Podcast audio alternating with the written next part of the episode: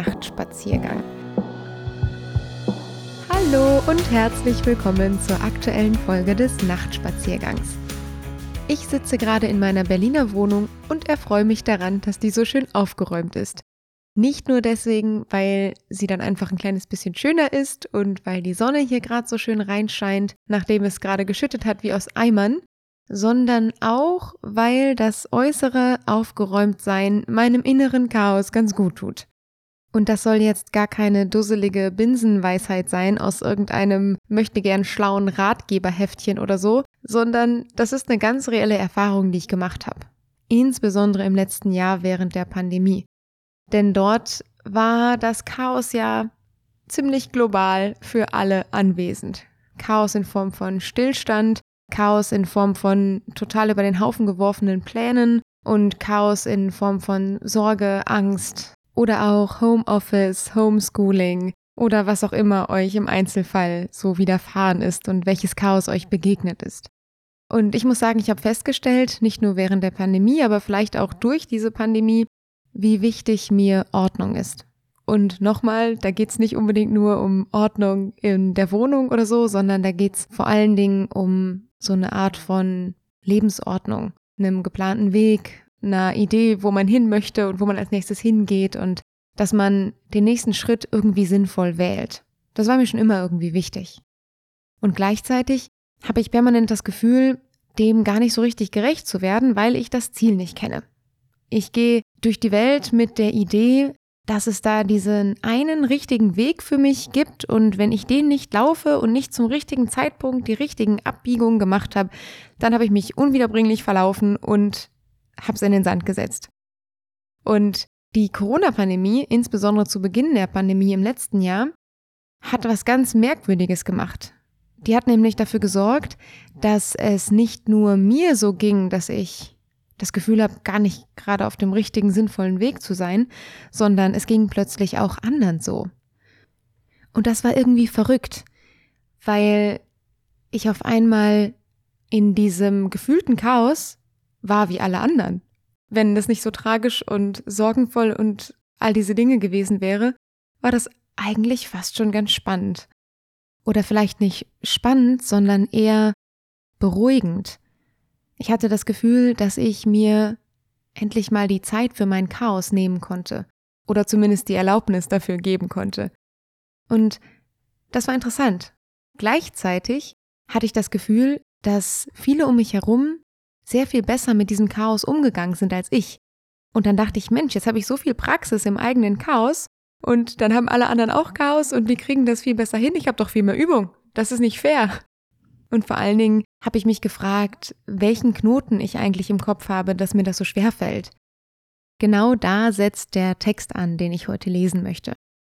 Der Text ist fast ein Jahr alt, er ist vom 19. Mai 2020 und das war ungefähr um den Zeitraum herum, wo es nach dem ersten Lockdown die ersten Öffnungen gab. Das Leben nahm also wieder Fahrt auf und jeder sprang auf auf den Zug und ich stand davor und hatte immer noch meine Fragen in Richtung Ordnung. Wie die sich anhören, das möchte ich jetzt mit euch teilen. Die Sehnsucht nach Ordnung oder das Leben ist kein Puzzle.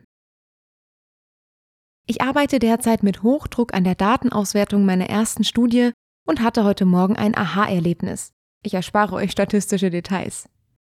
Plötzlich fielen alle Teile an ihren Platz. Das war ein wahnsinnig gutes Gefühl weil ich vorher so viele Gedanken und Möglichkeiten gleichzeitig jongliert hatte, dass ich besorgt war, sie würden mir aus den Händen und dem Geist gleiten. Kaum hatte ich mich zu Ende gefreut, fiel mir das nächste Fragezeichen in den Blick, das es zu lösen galt. Aber im Lichte des zurückliegenden Erfolgs erschien mir das als absolut machbar. Also fing ich wieder an zu jonglieren. Im wirklichen Leben fallen die Teile gerade weniger leicht an ihren Platz. Schon vor Corona habe ich einige große Veränderungen vorgenommen, die gehörig für Chaos in der Puzzleschachtel gesorgt haben. Das ging so weit, dass ich mir zeitweise nicht mehr sicher war, ob alle Teile in meiner Schachtel auch tatsächlich zum selben Puzzle gehören. Die letzte Energie des Sortiertseins, die es braucht, um auch das nächste Chaos zu ordnen, war also eigentlich bereits zu Beginn der Pandemie aufgebraucht. Corona kam trotzdem. Zunächst dachte ich mir, prima. Nun sind die anderen auch in diesem diffusen Chaosgefühl angekommen. Das war so ungemein entspannend, weil ich mich in der Dissonanz zwischen dem Wunsch zu sortieren und dem ständigen Scheitern an dessen Umsetzung nicht mehr allein fühlte. Viele von uns wissen, dass dieses sich nicht alleine fühlen oft sehr heilsam ist, nicht nur wenn es um Sortieren geht. Mit der Zeit setzte sich wieder der menschliche Drang zum Sortieren durch. Das ist nicht verwunderlich. Wir werden, wer wir sind, durch das Sortieren. Seit unserer Geburt sortieren wir auf unterschiedlichsten Ebenen gleichzeitig. Freund und Feind, Schmerz und Geborgenheit, schmeckt mir oder schmeckt mir nicht. So bauen wir uns Stück für Stück unser großes Ganzes. Neurowissenschaftler*innen nennen das unser analytisches Denkvermögen. Das hilft uns dabei, immer neue Informationen und Problemlösungen zu verknüpfen. Jede Erfahrung ist die Grundlage für die nächste. Wie eben beim Puzzle. Mit jedem Teil, das passt, sieht das Bild anders aus. Nur, dass es im Leben nicht auf ein vorgezeichnetes Bild herausläuft, das wir nachpuzzeln können. Und vielleicht liegt da mein eigentliches Problem in meiner Suche nach Ordnung.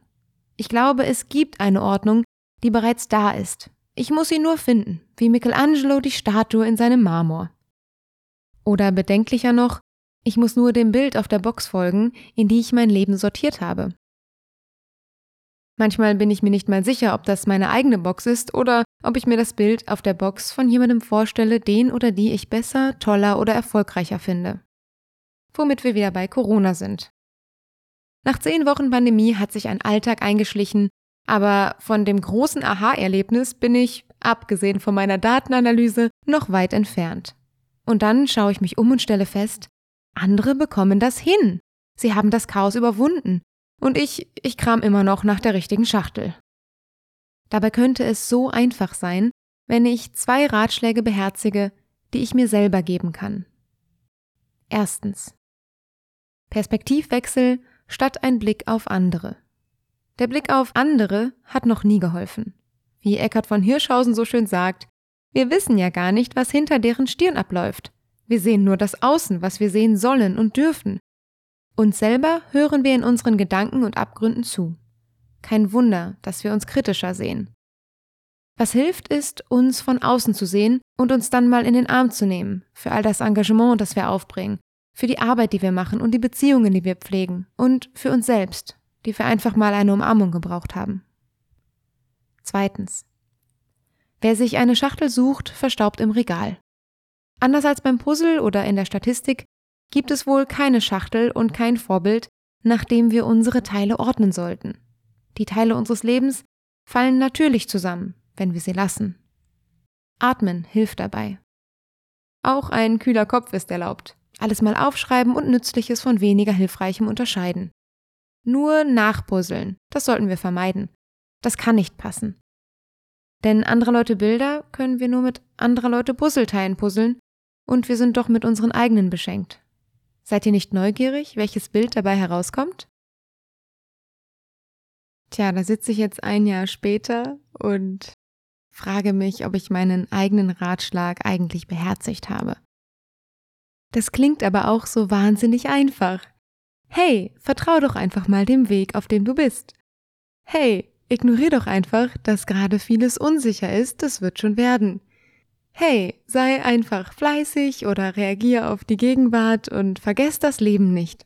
Dann wird das Bild, was du puzzelst, schon irgendwie in Ordnung sein. Ich weiß nicht, wie es euch geht, aber manchmal reicht mir das einfach nicht. Gerade in Zeiten, wo die Unsicherheit so wahnsinnig hoch ist, also die Unsicherheit von außen, und in Zeiten, wo sich viel verändert, da ist es ganz schön schwer, Vertrauen an den Tag zu legen, weil man ja regelmäßig eines anderen belehrt wird. Ich sage ganz bewusst jetzt nicht eines Besseren. Man wird allzu oft daran erinnert, dass man einige Dinge einfach nicht kontrollieren kann. Dass einige Sachen einfach passieren, ob man das jetzt will oder nicht, gut findet oder schlecht. Und dann kommt es wahrscheinlich darauf an, die Sehnsucht nach Ordnung mit der Ordnung in der eigenen Gegenwart zu befriedigen. Also zu sagen, ja, an den und den Punkten ist gerade extrem viel Chaos drin und das stört mich und das stresst mich auch. Aber an den und den und den Punkten ist eigentlich nach wie vor die Sicherheit, die mir auch gut tut. oder die Situation, die mir gut tut oder die Menschen, die mir gut tun oder was auch immer euch da jetzt gut tut. Vielleicht seid ihr auch gar keine Ordnungstypen und genießt dieses ganze dynamische, unsichere auch total, weil ihr hinter jeder Ecke eine neue Chance wittert. Super, weiter so. Vielleicht habt ihr den ein oder anderen Tipp, wie man in diesen Status hineinkommt. Und abgesehen von diesem etwas diffusen Metathema Ordnung sind da ja auch einige ganz konkrete Dinge drin. Zum einen glaube ich tatsächlich, dass es hilft, sich einmal zu vergegenwärtigen, was man denn gerade alles tatsächlich so tut. Also das, was man für Unordnung hält, einfach mal aufzuschreiben. Ich habe mir ein System in meinem Kalender angelegt mit ganz vielen verschiedenen Farben für all die verschiedenen Dinge, die ich tue und protokolliere einfach mit, was ich tatsächlich tue. Und dann wird mir oft klar, dass da schon ganz schön viel Ordnung drin steckt. Und das Aufschreiben hat natürlich die Möglichkeit, auch mal zu überlegen, welche dieser Dinge, die ich mache, bringen mich jetzt weiter und welche dieser Dinge, die ich jetzt mache, blockieren mich eher oder helfen nicht oder sind irgendwie über oder müssten eigentlich weiter unten oder weiter oben auf die Prioritätenliste. Also wie so oft ist die Frage nach Ordnung auch immer eine Frage nach Selbstwirksamkeit. Also wo können wir tatsächlich vielleicht einfach selber die Ordnung wiederherstellen? Einfach nur, indem wir einen Schritt zurücktreten, uns das, was wir für ein Chaos halten, mal als Kaleidoskop angucken, ein bisschen drehen, bis ein schönes Mosaik entsteht oder vielleicht besser, wir treten zurück und merken, dass der einzelne chaotische Pinselstrich, wie in einem Gemälde von Monet, doch einen wunderschönen Seerosenteich ergibt. Wer weiß, was es bei euch ist. Vielleicht ist es auch eine Sommerwiese, eine wilde Stadtlandschaft. Ich will jetzt gar nicht so dahin assoziieren. Neben dem Selbstwirksamkeits-, konkreten, planerischen Ordnungsbewältigungsthema ist, glaube ich, tatsächlich dieses Vergleichsthema auch wahnsinnig wichtig. Weil das, was wir in anderen Leben als Ordnung verstehen, versteht vielleicht der oder die, die das gerade durchlebt, als Chaos und umgekehrt. Vielleicht wird unser Leben von außen auch viel mehr als Ordnung und geradlinig und irgendwo hinführend erkannt. Vielleicht unterhalten wir uns einfach mal drüber. Wie wäre das denn? Aber was wir in jedem Fall vermeiden sollten, ist das Leben anderer als Blaupause zu nehmen. Vorbild ja, Inspiration auf jeden Fall. Toll finden auch, klar, super. Aber wir sollten schon den Fokus darauf leben, schöner freudscher Versprecher, ich glaube, den lasse ich drin, den Fokus darauf leben, unser eigenes Leben zu sortieren und zu leben. Das wär's doch. Und vielleicht bestärken wir einander darin, wenn wir uns darüber unterhalten, wie das so um die eigene Ordnung und das eigene Gefühl von Plan bestellt ist, dann werden wir vielleicht merken, dass es anderen ganz ähnlich geht und dass es gar nicht so unterschiedlich ist mit diesem Empfinden von bin ich auf dem richtigen Weg. Und das wiederum kann, glaube ich, eine Ressource sein, wie wir einander stärken und begleiten können, wie so oft.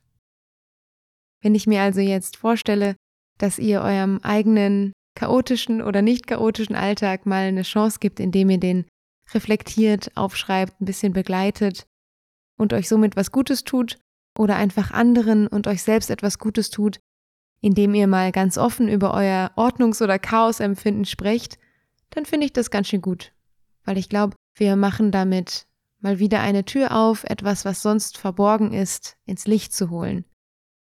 Und wenn es da so steht im Licht, dann ist es gleich viel weniger dunkel. Und das ist doch gut. Und damit grüße ich aus der nächtlichen Dunkelheit und wünsche euch noch eine schöne Nacht, einen guten Tag, einen guten Morgen, ein gutes Wäscheaufhängen oder wann immer ihr diesen Podcast hört. Und wie immer freue ich mich natürlich auch über Feedback. Vielleicht ist es euch aufgefallen, ich habe ein neues Mikrofon und bin ganz stolz. Ich habe gemerkt, ich habe ein bisschen Hall drauf. Das heißt, beim nächsten Mal werde ich vermutlich aus meinem Schlafzimmer aufnehmen und nicht aus meinem Wohnzimmer. Also stay tuned. Wenn ihr noch andere Ideen habt oder Tipps mit der Weiterverarbeitung der Sounddatei oder auch was Inhalte angeht, was Gedankengänge angeht, ich freue mich total, wenn ihr euch zurückmeldet. An all diejenigen, die das schon gemacht haben, vielen, vielen Dank. Ich versuche das immer zu beherzigen und auch mitzunehmen und finde das total schön, wenn ich beim Denken nicht alleine bin. So, jetzt aber. Schönen Tag allerseits, danke fürs Mitlaufen und ich freue mich auf den nächsten Nachtspaziergang mit euch.